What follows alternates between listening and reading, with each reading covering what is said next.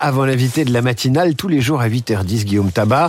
Vous retrouvez son édito en vidéo sur le site du Figaro, évidemment en podcast sur radioclassique.fr. Notre invité du jour a dirigé le cabinet d'Alain Juppé quand il était Premier ministre. Il a été Sherpa du président Chirac, ambassadeur de France au Japon, au Royaume-Uni, en Allemagne et en Chine, je dois le dire dans le désordre, et secrétaire général du ministère des Affaires étrangères. Maurice Gourdeau-Montagne est l'invité de la matinale de Radio Classique.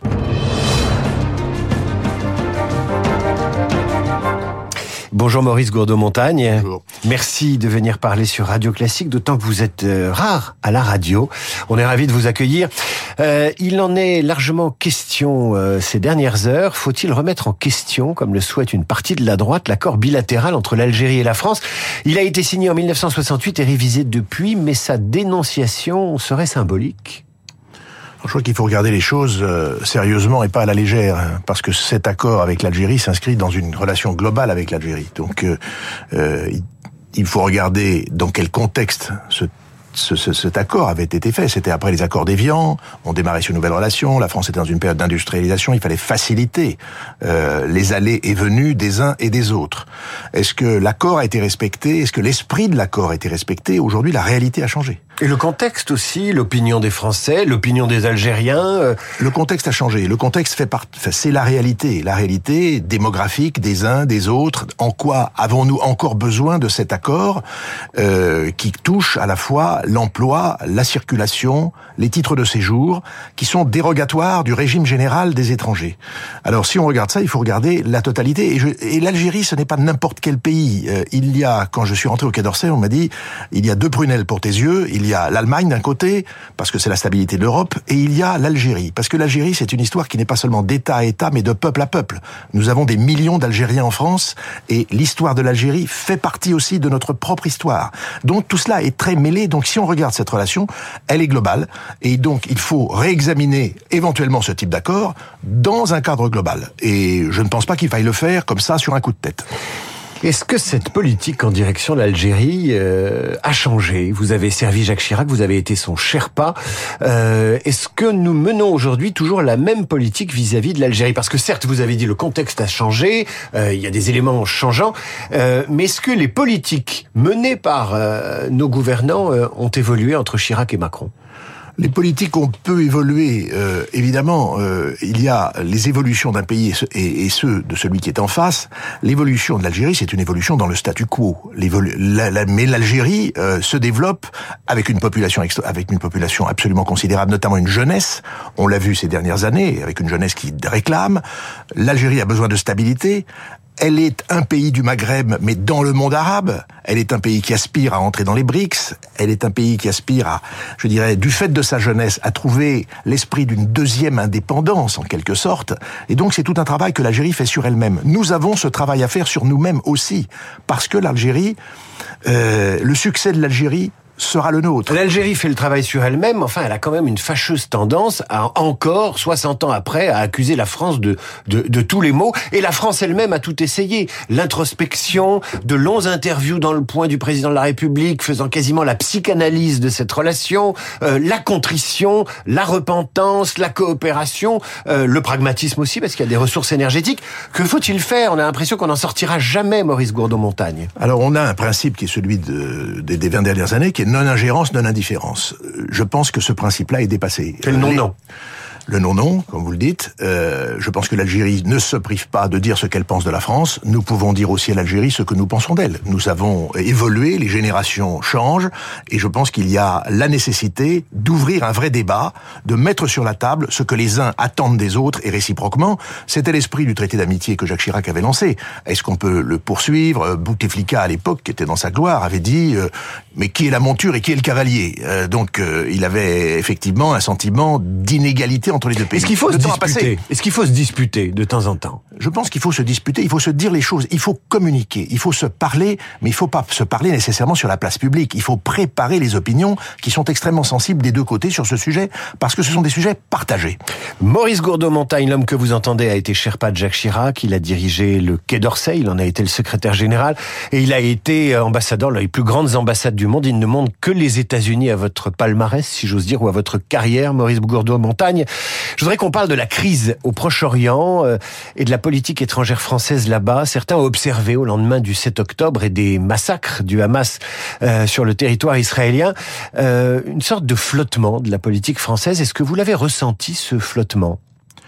Alors il est vrai qu'il y a eu sans doute un peu de, de, délai aux réactions que nous avons pu avoir, euh, tant vis-à-vis d'Israël que vis-à-vis du monde arabe. Euh, et on peut imaginer que, euh, compte tenu d'un contexte qui là aussi est un contexte qui a évolué depuis l'époque de Chirac, qui était lui extrêmement préoccupé à la fois par la sécurité d'Israël, ça avait été toute la conversation qu'il avait eue avec Sharon, mais en même temps préoccupé par les Palestiniens, un sujet non traité depuis 1948, repoussé dans un coin, souvent avec violence, à laquelle répondait la violence euh, des, des, des la, violence des Palestiniens. Non traité, non traité, euh, oui et non, parce qu'il y a eu des tentatives, euh, des hommes sont morts qui avaient tenté de négocier, euh, Yitzhak Rabin, des bonnes volontés. Il y a eu des bonnes volontés et, et, il y a eu des bonnes volontés. Il y avait donc ces deux aspects qui restaient. Il y a eu effectivement les accords d'Oslo, il y a eu ensuite les accords de Camp David qui ont échoué à cause des Palestiniens qui n'ont pas accepté ce qu'on leur avait proposé. Ensuite, il y a eu euh, les reprises de ces accords d'Oslo, euh, le sommet de Tabac et puis l'initiative de Genève et puis ce que les Arabes eux-mêmes ont proposé, mais qui n'a même pas été regardé par les, par les, par les Israéliens. Donc,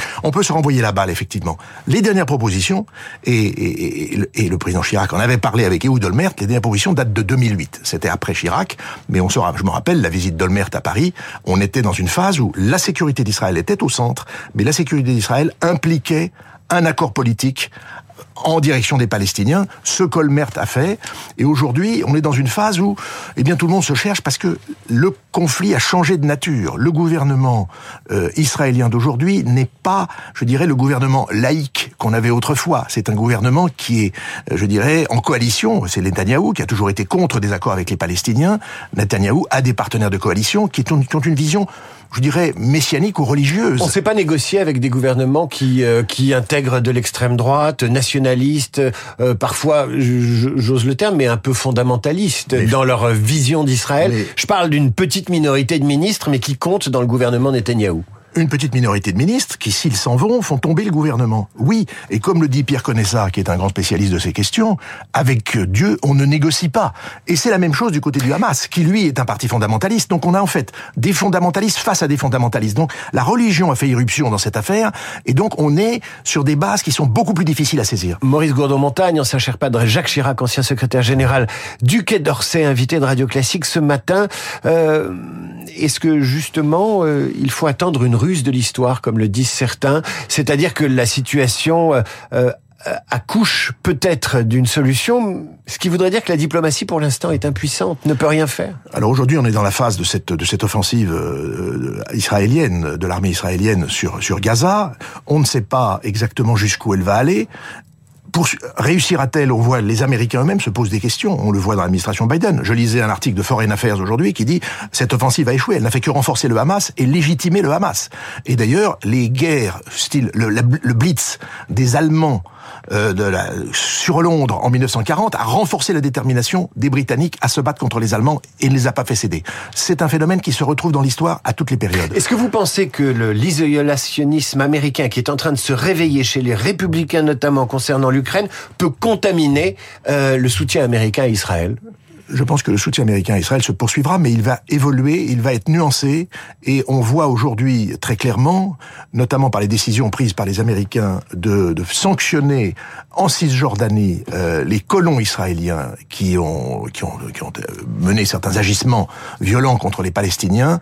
Euh, on voit qu'il y a une évolution des États-Unis. Elle est incontestable. Non, ce qui, ce qui est euh, intéressant surtout, c'est qu'aujourd'hui, euh, nous avons un monde qui est en train de se diviser sur cette question, et des initiatives partent là où on ne les attendait pas. Euh, les Chinois, lorsqu'ils présidaient jusqu'à la fin du mois dernier le Conseil de sécurité, ont fait une proposition d'un plan en cinq points. Les Chinois entrent dans le jeu. C'était pas le cas autrefois. Sincèrement ou c'est pour faire une proposition Ce n'est pas. Ils ont. N'oublions pas qu'ils ont réconcilié l'Arabie Saoudite et l'Iran. Et on dit même, il y a une dépêche Bloomberg sur le sujet que j'ai vu avec intérêt, qui est très peu reprise mais qui n'a jamais été démentie. Il y aurait des négociations entre l'Arabie Saoudite et l'Iran. L'Iran a été très déstabilisé par les révoltes qui ont eu lieu, les révoltes de jeunes il y a, il y a deux ans. Ils sont dans la recherche de la succession du guide. Ils ont besoin de se refaire une jeunesse, notamment sur le plan économique. Les, Israéliens, les, les, les Saoudiens seraient prêts à investir en Iran contre le fait que l'Iran arrêterait de soutenir les mouvements terroristes et donc pour stabiliser Israël. Tous ces pays ont besoin de développement et de stabilité. Personne ne souhaite une conflagration générale. Donc il faut trouver une solution politique à un moment ou à un autre. Maurice Gourdeau-Montagne, vous êtes en train de me dire qu'il va falloir compter dans la résolution des crises habituellement gérées par l'Occident, par les États-Unis, par l'Europe, par des outsiders euh, que sont la Chine et que sont d'autres États du Proche-Orient. Exemple avec le Qatar. Question compliquée, mais euh, répondez par, par oui ou par non. Est-ce que le Qatar a été plus efficace, a eu plus de résultats en quelques semaines que l'Europe et les États-Unis dans la gestion de la crise au Proche-Orient? Le Qatar parle à tout le monde. Le Qatar est un tout petit pays avec d'énormes moyens. N'oublions pas que c'est le Qatar qui a financé euh, euh, Gaza et le Hamas avec l'accord de Netanyahou pour stabiliser la situation à cet endroit. Il parle donc à tout le monde. Il parle au Hamas, il parle aux Israéliens, il parle à tous les pays de la région. Ils se sont réconciliés avec l'Arabie Saoudite et, et, leurs voisins du Golfe. Le Qatar est un acteur international. La réponse est oui, euh, si j'ai bien compris. Hein. Euh, qu'est-ce qui peut, qu'est-ce qui peut faciliter l'entrée de l'Ukraine dans l'Europe? Ou plus simplement est-ce que l'Ukraine a sa place dans l'Europe? Alors, on se souvient que bon, l'Union européenne soutient l'Ukraine, soutient l'identité politique de l'Ukraine en tant que nation, et l'Ukraine a fait ses preuves dans la bataille contre, contre la Russie. On a un Conseil européen qui se tient le 14-15 décembre. Ce Conseil va confirmer une décision qui avait été prise en juin, en juin 2022, qui est que l'Ukraine est un pays candidat. Ensuite, être candidat ne suffit pas. Il faut négocier, et ça prend du temps. Euh, Est-ce qu'on va décider le 14-15 décembre du cadre de négociation? C'est-à-dire qu'il y a 35 chapitres avec des sujets bien particuliers qui doivent être traités, qui doivent être, qui notamment consistent à transférer tout le droit européen dans le droit ukrainien, à avoir une justice indépendante, à lutter contre la corruption, etc. On va fixer ce cadre. Ensuite, la négociation elle-même, et il faut le savoir, elle dure entre 3 à 8 ans. Ça veut dire que tout ça va être pris en compte par le Parlement européen qui va être élu. Euh, il y a des élections au mois de mai prochain, un nouveau Parlement européen. Ce Parlement-là euh, aura sans doute à traiter aussi de la question ukrainienne, la commission qui en découlera, mais ça sera sans doute le Parlement d'après qui tranchera. On rentre dans une, dans une longue négociation. Oui, l'Ukraine appartient au camp dit occidental, mais il y aura aussi un grand sujet à régler qui est la relation entre l'Union européenne et la Russie. Car je rappelle, et c'est mon dernier point, je rappelle que Jean-Luc Barré, euh, qui a écrit un livre sur le général de Gaulle et qui est absolument passionnant, dit, rappelle cette phrase de de Gaulle, on ne peut pas construire l'Europe contre la Russie. Et ça, c'est un point, je crois, qu'il faut avoir en tête. Et donc, on va être obligé de réfléchir à cela. Pour le moment, le terrain n'a pas encore dit son dernier mot. La contre-offensive a échoué. Euh, les Russes sont en position de force. Il y a un moment il va falloir se rendre à la réalité. Maurice Gourdeau-Montagne, je vous garderai bien 8 heures, mais euh, c'est pas possible. J'ai une dernière question quand même. Euh, compte tenu de ces nouveaux équilibres que vous avez euh, bien résumés, de la nouvelle répartition des richesses, des forces, qu'est-ce qui justifie que cinq pays, la Chine, la Russie, les États-Unis, le Royaume-Uni et la France, conservent ad vitam un siège au Conseil de sécurité de l'ONU très rapidement. Eh bien, vous touchez du doigt un des sujets majeurs du monde d'aujourd'hui, c'est-à-dire que l'ensemble de ces pays nouveaux, ces pays dits émergents, qui sont devenus des puissances politiques dans leur région, souvent, quelquefois plus globalement, qui sont des puissances économiques, qui sont des puissances technologiques, qui sont aussi des puissances militaires, ils estiment que le Conseil de sécurité, aujourd'hui, avec ces cinq permanents que vous avez cités, ne reflète pas la réalité du monde, qu'il y a un problème de gouvernance globale et que ce problème de gouvernance, il va falloir y remédier. Alors, le problème, c'est qu'un pays comme la Chine fait des propositions alternatives, sans en parler à personne, mais se fait soutenir par tous les pays qui sont clients de la Chine. Ils sont plus de 100 pays qui sont clients de la Chine parce qu'ils ont la Chine comme premier partenaire commercial. Donc, comment va-t-on trouver une nouvelle gouvernance globale? La France a fait des propositions pour élargir le Conseil de sécurité, qui est caractérisé par ce qu'on appelle le droit de veto. Est-ce qu'on peut élargir à d'autres pays? Euh, Il y a l'Inde, il y a le Japon, il y a, euh, euh, il y a le Brésil. Quel pays d'Afrique euh, c'est une question qui se pose. Euh, les Africains eux-mêmes n'ont pas décidé qui d'entre eux pourrait les représenter au Conseil de sécurité.